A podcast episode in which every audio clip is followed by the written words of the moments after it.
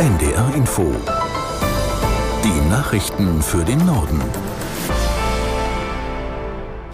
Um 9 Uhr mit Michael Hafke.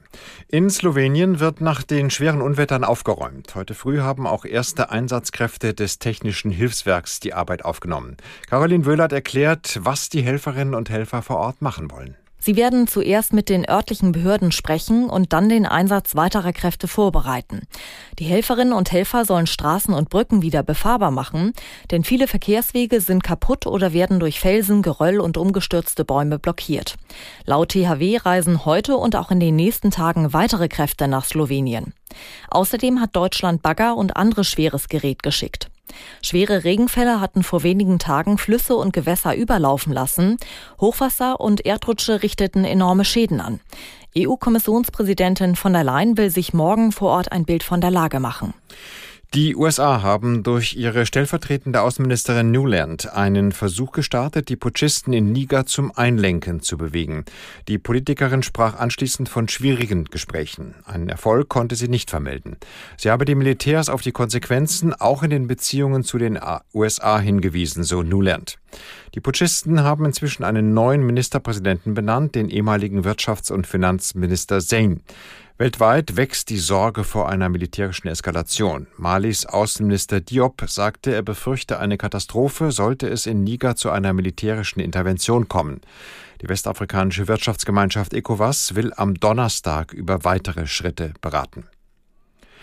Die Regierungen der acht Amazonasstaaten beraten heute und morgen im brasilianischen Belay über die Zukunft des Regenwaldgebietes.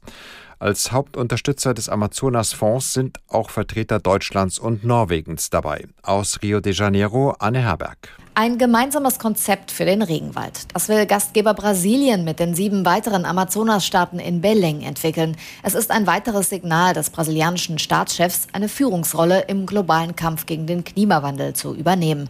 Eine Trendwende, nachdem die Zerstörung des Amazonas-Regenwaldes unter Lulas Vorgänger, dem rechtsextremen Jair Bolsonaro, um dramatische 75 Prozent zugenommen hatte. In Lulas ersten sieben Monaten Amtszeit konnte die Abholzung nun um 42 Prozent eingedämmt werden. Die Organisation des Amazonas-Kooperationsvertrages gibt es schon seit Ende der 70er Jahre. Seit 14 Jahren allerdings fand kein Treffen statt. Brasilien hofft nun auf eine gemeinsame Agenda, die dann auf der Klimakonferenz in Dubai im November vorgestellt werden soll. Der Regenwald könne allerdings nicht nur als ökologisches Schutzgebiet betrachtet werden. Lösungen müssten gemeinsam mit den lokalen Regierungen und vor allem den Bewohnern erarbeitet werden. Der Beamtenbund warnt vor zunehmender Aggressivität und Gewalt gegenüber Beschäftigten im öffentlichen Dienst. Es sei ein sehr großes und wachsendes Problem, sagte der Vorsitzende des Beamtenbundes Silberbach den Zeitungen der Funke Mediengruppe. Davon betroffen seien nicht nur Mitarbeiter bei der Polizei und Rettungsdiensten, sondern auch in Schulen, Jobcentern und Bürgerämtern. Silberbach erhält es für möglich, dass die zunehmende Verrohung und Gewaltbereitschaft in der Gesellschaft mögliche Bewerber von einer Karriere im öffentlichen Dienst abschrecken. Nachdem sie ihren Rückzug von der Spitze der linken Bundestagsfraktion angekündigt hat, lässt die noch Vorsitzende Mohamed Ali ihre persönliche Zukunft offen.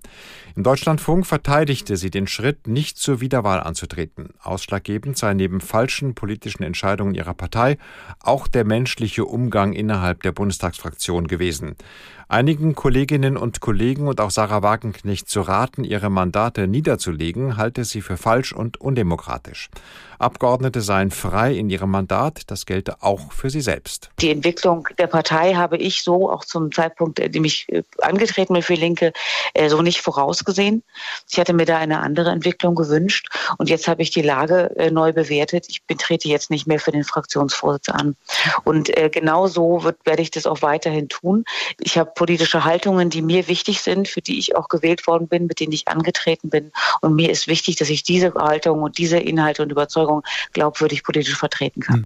Die noch Vorsitzende der Linksfraktion im Bundestag, Mohamed Ali. Soweit die Meldungen.